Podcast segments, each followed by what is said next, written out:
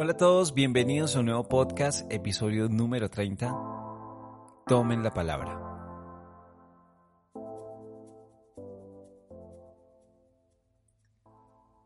Bienvenidos a Nubes Cuestión de Palabras. Bueno, ya vamos por el episodio número 30. ¿Cómo pasa el tiempo, no? Y pues vemos que eh, a través de estos podcasts el Señor ha, traído este mensaje a, cada vida. Y realmente estoy muy agradecido con el Señor porque ha podido incluso traspasar fronteras. Sí, eh, recibí un mensaje de una amiga de México eh, muy bonito. Realmente me llenó de alegría y de gozo el corazón porque veo cómo el Señor puede usar mi vida, sí, a través de estos mensajes que Él mismo me los da, para, para hablar de esto que Él mismo me habla a mí y, puede de alguna manera servir o edificar o hablar en, cierto punto a las personas. Y por eso de verdad estoy muy agradecido con el Señor porque eh, de poder ser ese instrumento, ¿sí? Y llevar a través de ese podcast este mensaje eh, que unas personas o unas cuantas, unas muchas, unas miles pueden escuchar a través de estas plataformas digitales.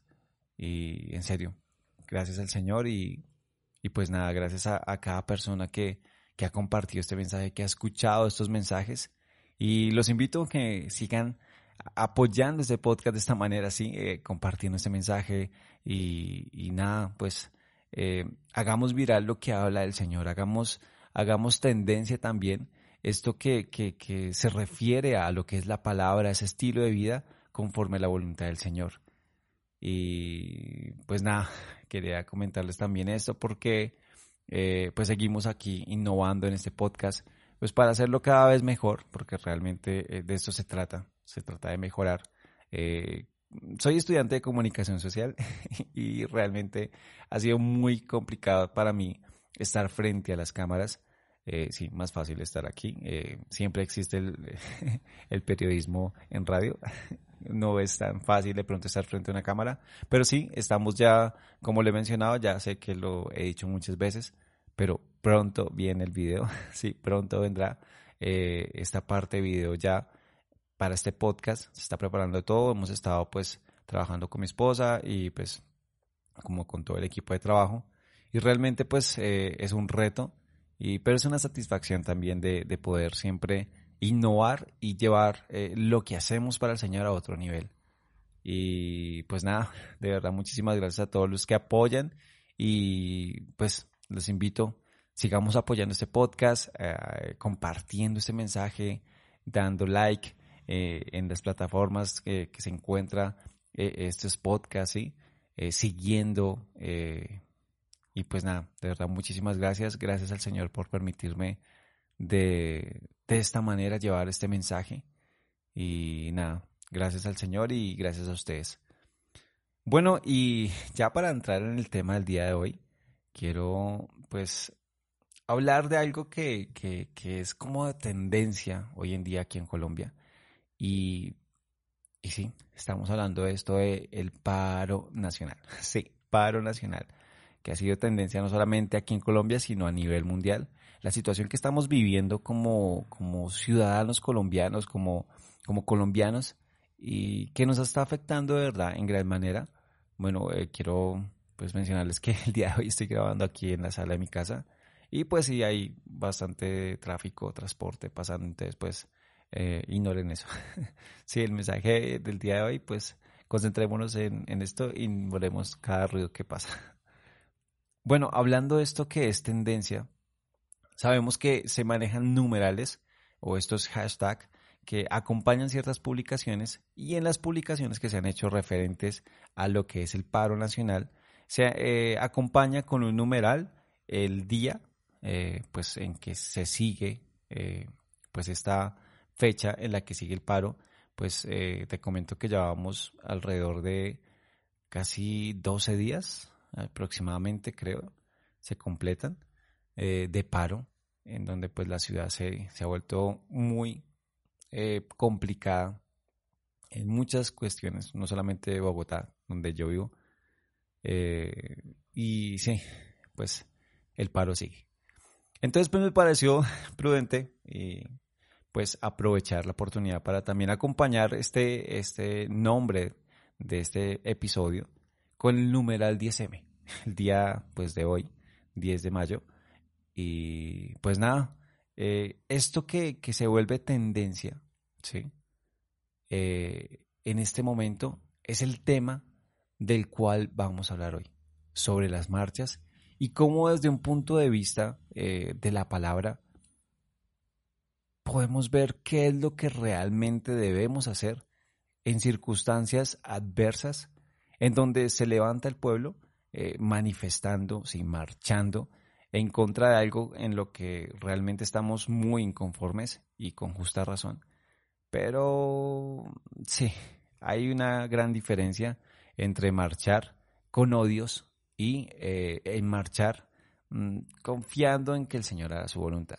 Y esto vamos a hablar el día de hoy y pues eh, quiero que para que ya eh, pongamos un poquito en contexto este tema y también veamos de dónde viene este nombre de Tomen la Palabra, esto lo encontramos en Hechos 13:15. Hechos 13:15 nos dice que después de la lectura de la ley de los profetas, los jefes de la sinagoga les mandaron el siguiente mensaje. Hermanos, si tienen alguna enseñanza de aliento para el pueblo, tomen la palabra.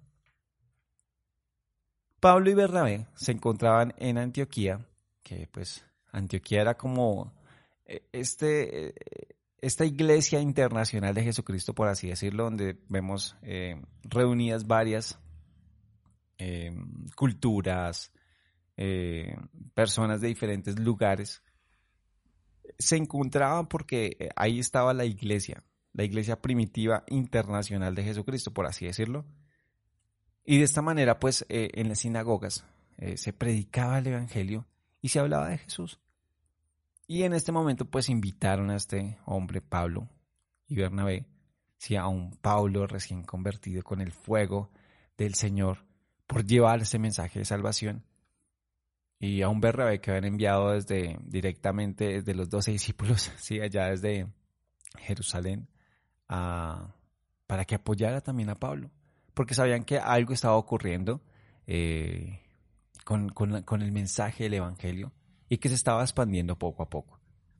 Pero ¿cuál era la situación en este momento, por así decirlo, social o política que se estaba viviendo en el pueblo de Israel? Como todos sabemos, eh, el imperio romano es el que gobernaba en ese momento. Habían ciertas eh, incomodidades mm, de parte del imperio romano, ¿sí? Con estos hombres que se hacían llamar seguidores de Jesús, los cristianos. Pues el mensaje que estaban llevando estos hombres era del Dios verdadero, ¿sí? Del Señor Jesús como Salvador, el Mesías, y de una u otra manera atentaba o atacaba un imperio romano que se basaba eh, en la adoración de ídolos, ¿sí? Y pues también sabemos que el emperador era visto como una deidad y los cristianos hablaban de un Dios verdadero y único. Y de una u otra forma se sentían como atacados por, por este mensaje, esta palabra, y siempre estaban buscando la manera de mm, eh, parar con esto y de atacar a estos famosos cristianos que pues realmente ya no tenían barreras, no tenían límites, que se estaban extendiendo eh, gracias a que el Espíritu Santo los guiaba y el respaldo del Señor estaba con ellos. Pero, ¿qué significaba en este momento predicar eh, del Evangelio de Jesús? Era ir en contra de los estatutos eh, o ir en contra de muchas cosas que se estaban como imponiendo en ese tiempo pues a través de este imperio romano.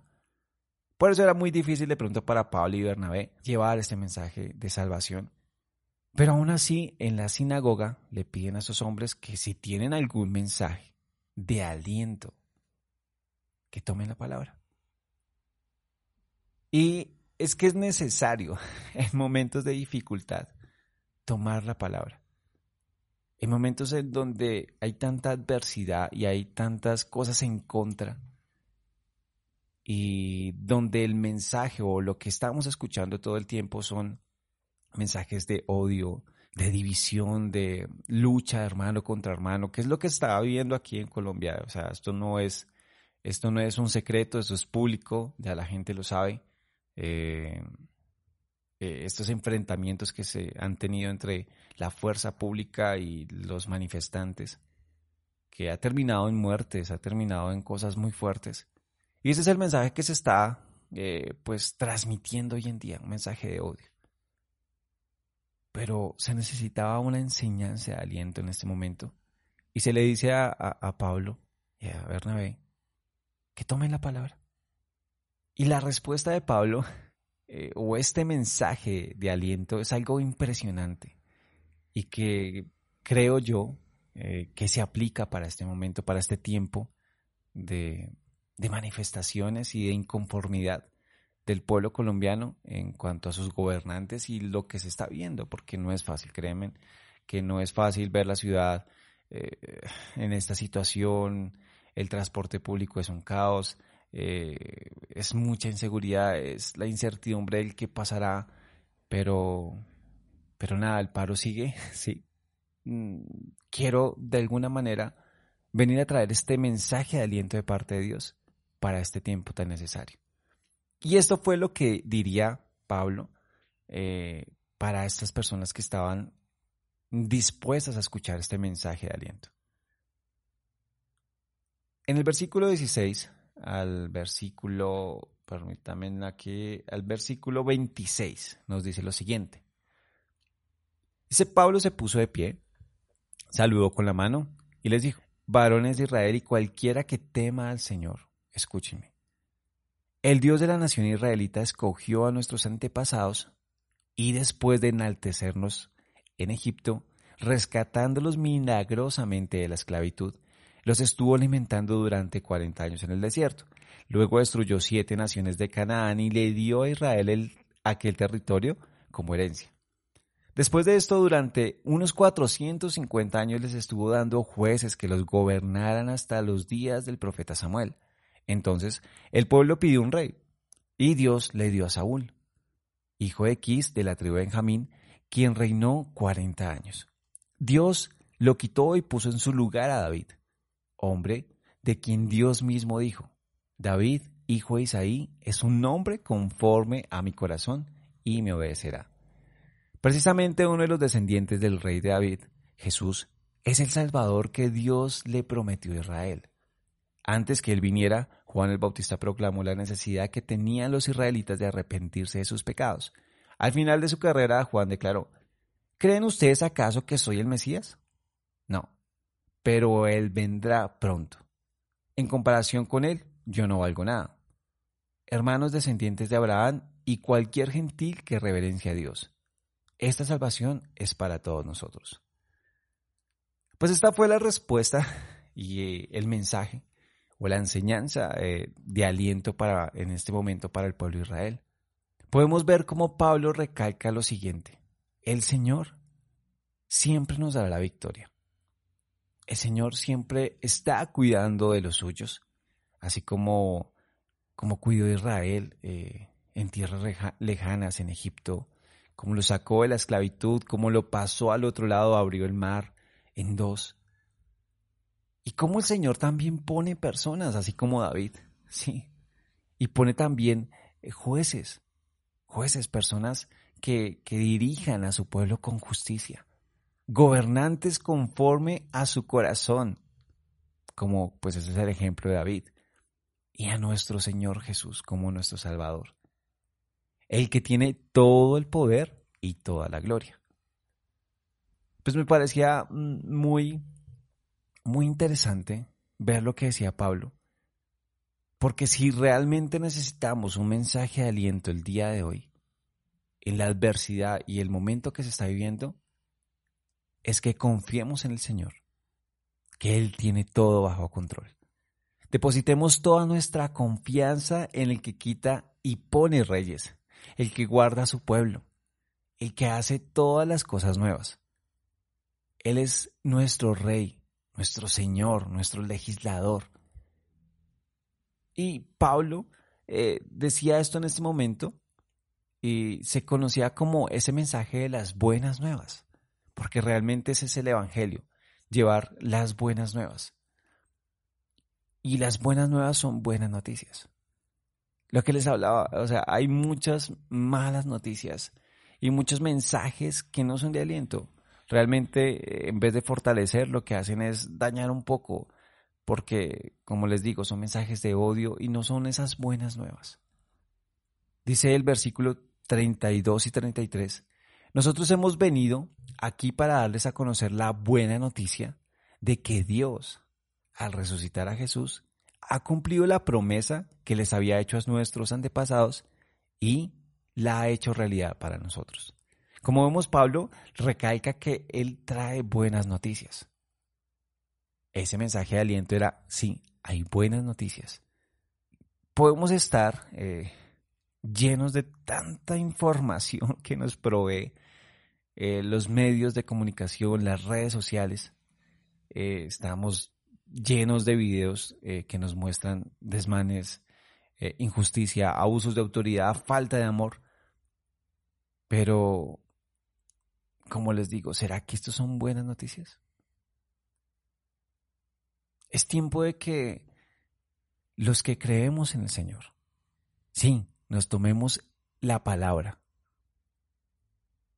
y hablemos de las buenas nuevas. Hablemos de lo que el Señor dice que hará y que ha hecho. De lo que el Señor puede hacer cuando dejamos que sea Él que obre, ¿sí? Y no nosotros en nuestras propias fuerzas. Algo que, que se estaba anunciando aquí en Colombia, pues realmente es muy controversial este tema. Y es algo que estaba pidiendo un, partido político en el Congreso, un partido político en específico que ah, Sí, coincidencialmente, es el partido de, pues, del señor presidente. Y pidió que se declarara estado de conmoción interior. Y a mí me causó mucha curiosidad saber qué era esto de estado de conmoción interior.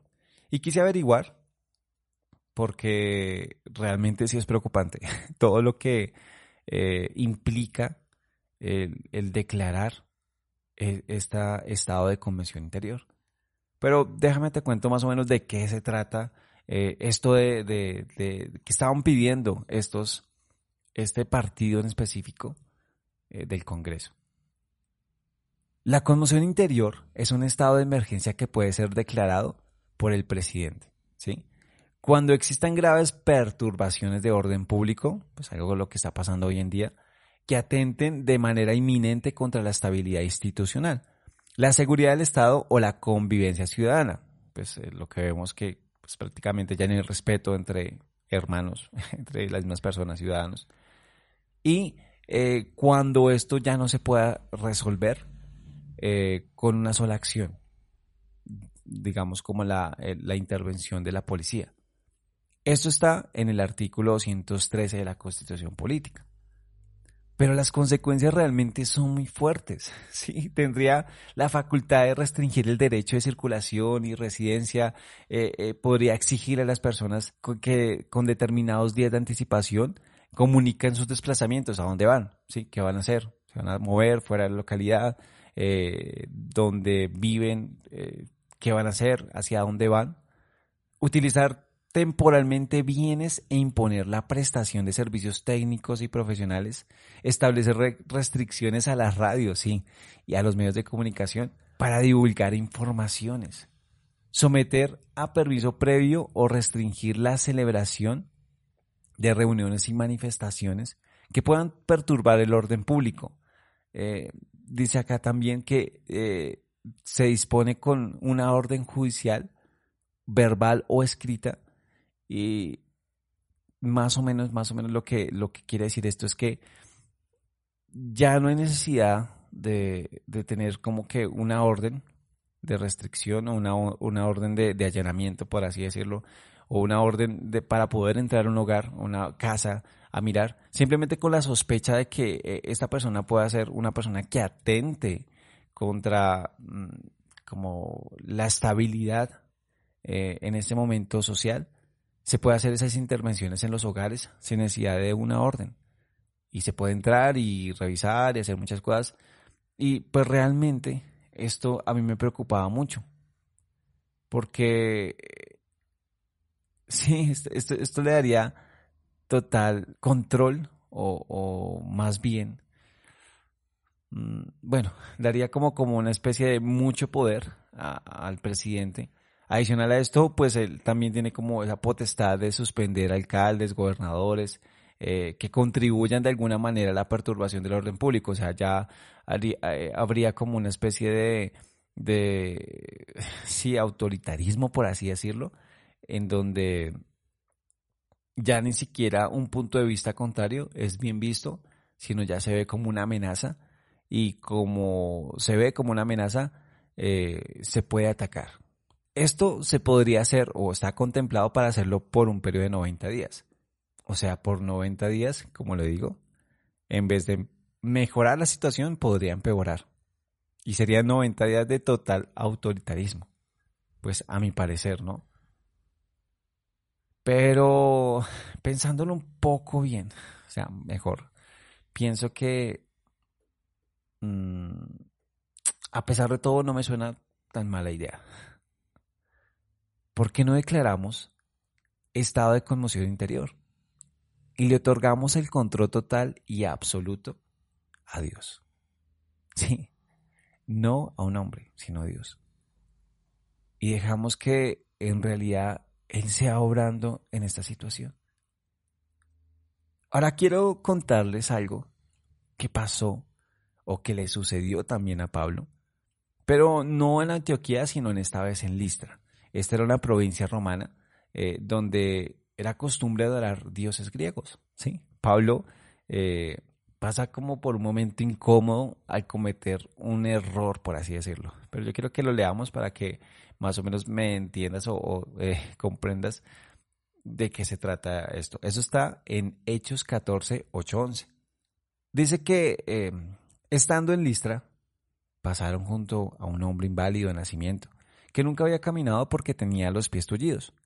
Este hombre estaba muy atento a la predicación de Pablo.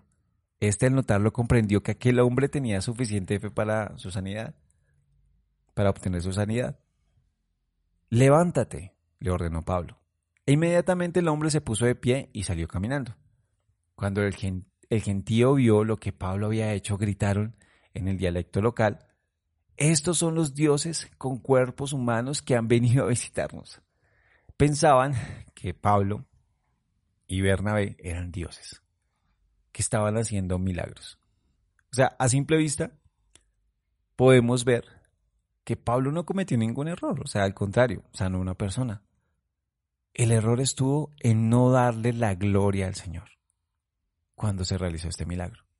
Aunque el hombre tenía suficiente fe para ser sano, era en el nombre del Señor Jesús que este hombre es sano. recordemos cómo Pedro sanó al lisiado eh, cuando estábamos hablando en el episodio anterior, eh, que se sanó a este hombre lisiado en, en este lugar, que era como eh, la puerta que era la hermosa, ¿sí? lo que estábamos hablando en el episodio pasado. Y Pedro diría, en el nombre de Jesucristo de Nazaret, levántate y se sano. Y él se puso de pie. Antes que nada, Pedro puso a Dios, al Señor Jesús, antes que él, por encima de lo que él podía hacer, porque él sabía que lo que él hacía no era por él, era porque el Señor Jesús lo permitía así. A veces le atribuimos cosas a las personas que solo Dios puede hacer. Y podemos caer en el error de pensar que son las personas las que pueden traer el cambio, cuando en realidad es Dios obrando a través de sus vidas, ¿sí? trayendo como ese cambio. Pues afortunadamente Pablo se da cuenta de su error y lo corrige a tiempo. Dice, es muy chistoso, la verdad, realmente a mí me causó mucha gracia porque eh, Dice la palabra que cuando Bernabé y Pablo se dieron cuenta de lo que estaba ocurriendo, se rasgaron la ropa y se lanzaron entre la multitud gritando, Señores, ¿qué están haciendo? Nosotros somos seres humanos como cualquiera de ustedes. Hemos venido a traerles las buenas noticias de que deben dejar ya estas cosas que no sirven para nada. Y que se vuelvan al Dios viviente que hizo los cielos, la tierra, el mar y cuanto en ellos existen. Pablo se da cuenta de que, oh, Dios mío, no hice las cosas bien y ellos están malinterpretando lo que está sucediendo en este momento. Empezaron a ofrecer sacrificios a estos supuestos dioses hechos hombres en la tierra. Pero mira algo muy importante que dice Pablo acá. Pablo trae buenas noticias. Y las buenas noticias es que deben de dejar de hacer cosas que no sirven para nada.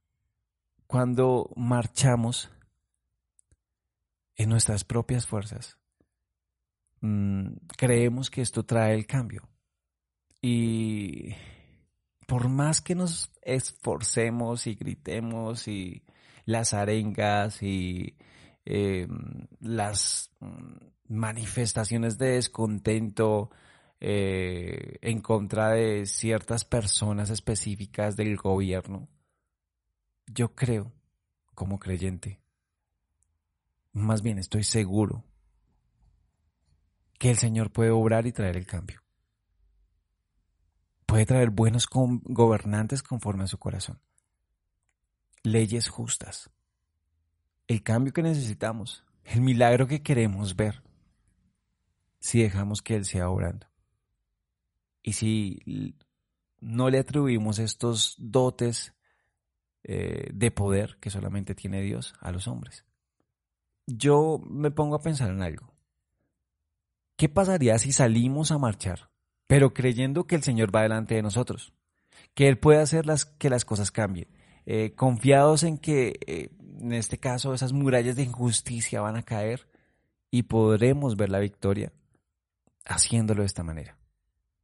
Pues no sé, no sé, me parece, no sería bueno intentarlo, marchar, no en nuestras fuerzas y creyendo que, que lo que hacemos es lo que trae realmente el cambio, sino creyendo que Dios nos usa como instrumentos y que Dios es el que va delante de nosotros y le atribuimos a Él el poder total de Colombia. Y declaramos que Él es el Señor de nuestra nación y declaramos que a Él le pertenece nuestra vida. Y marchamos no en nuestras fuerzas, sino en el nombre del Señor Jesús. No sé, me parece, ¿no sería bueno intentarlo? Recordemos que el pueblo de Israel también marchó eh, frente a las murallas de Jericó, y ellos estaban por largo tiempo esperando la promesa de poseer la tierra prometida. Pero llegó el día de la conquista y, una estrategia que el Señor le revela a Josué, su líder en ese tiempo. Esa estrategia les daría la victoria. Dice que por seis días marcharon. Sí, aquí la Biblia también marchan. Por seis días marcharon alrededor de las murallas en completo silencio acompañados por sacerdotes, música y el arca del pacto. Pero yo quiero que lo leamos para que nos pongamos eh, en contexto, por así decirlo, con lo que sucedió en este momento. Josué 6, del 12 al 16. Dice, a la madrugada del día siguiente se levantaron y marchando, otra vez la palabra marchar, en el mismo orden del día anterior, rodearon la ciudad y regresaron nuevamente al campamento. Siguieron haciéndolo así eh, durante seis días. Al amanecer del séptimo día comenzaron nuevamente, pero esta vez dieron siete vueltas alrededor de la ciudad en lugar de una. La séptima vez, mientras los sacerdotes tocaban sus trompetas, Josué ordenó a la gente, griten, el Señor nos ha entregado la ciudad. Déjame decirte que Dios nos quiere dar la victoria.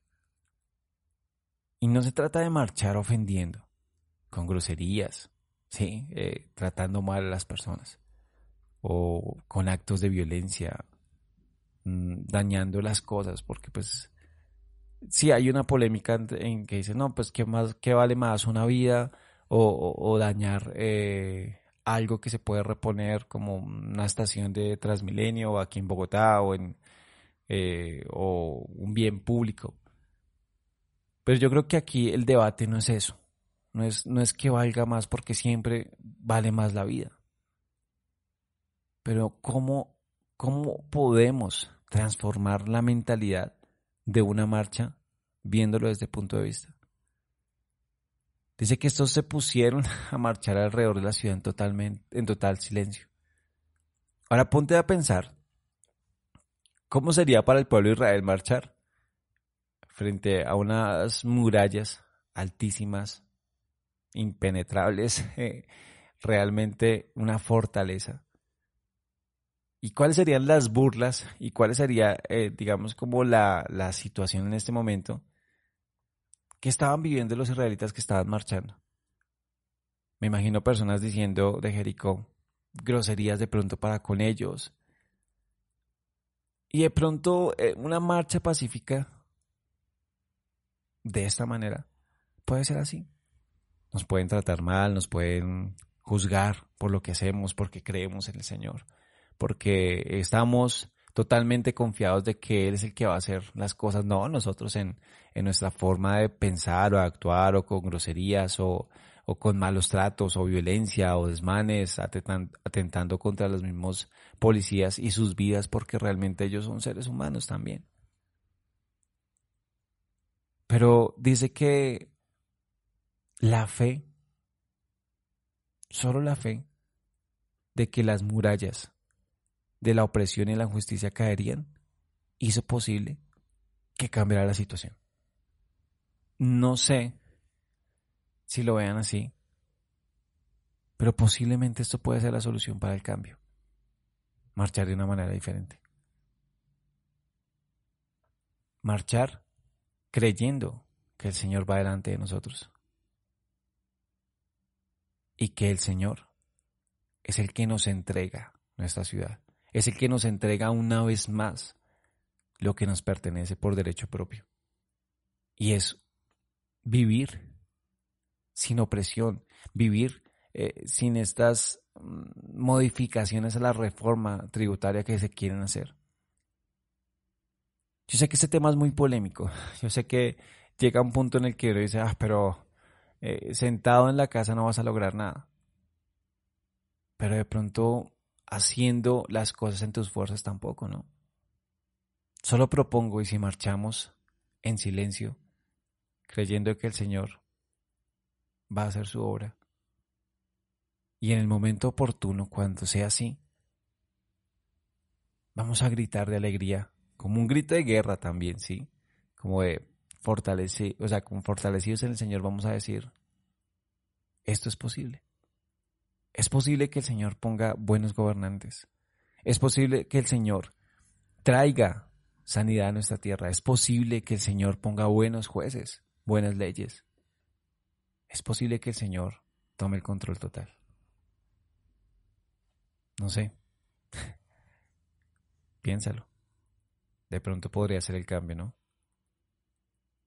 Igual no dejemos de orar, no dejemos de cubrir a nuestra Colombia con esta oración.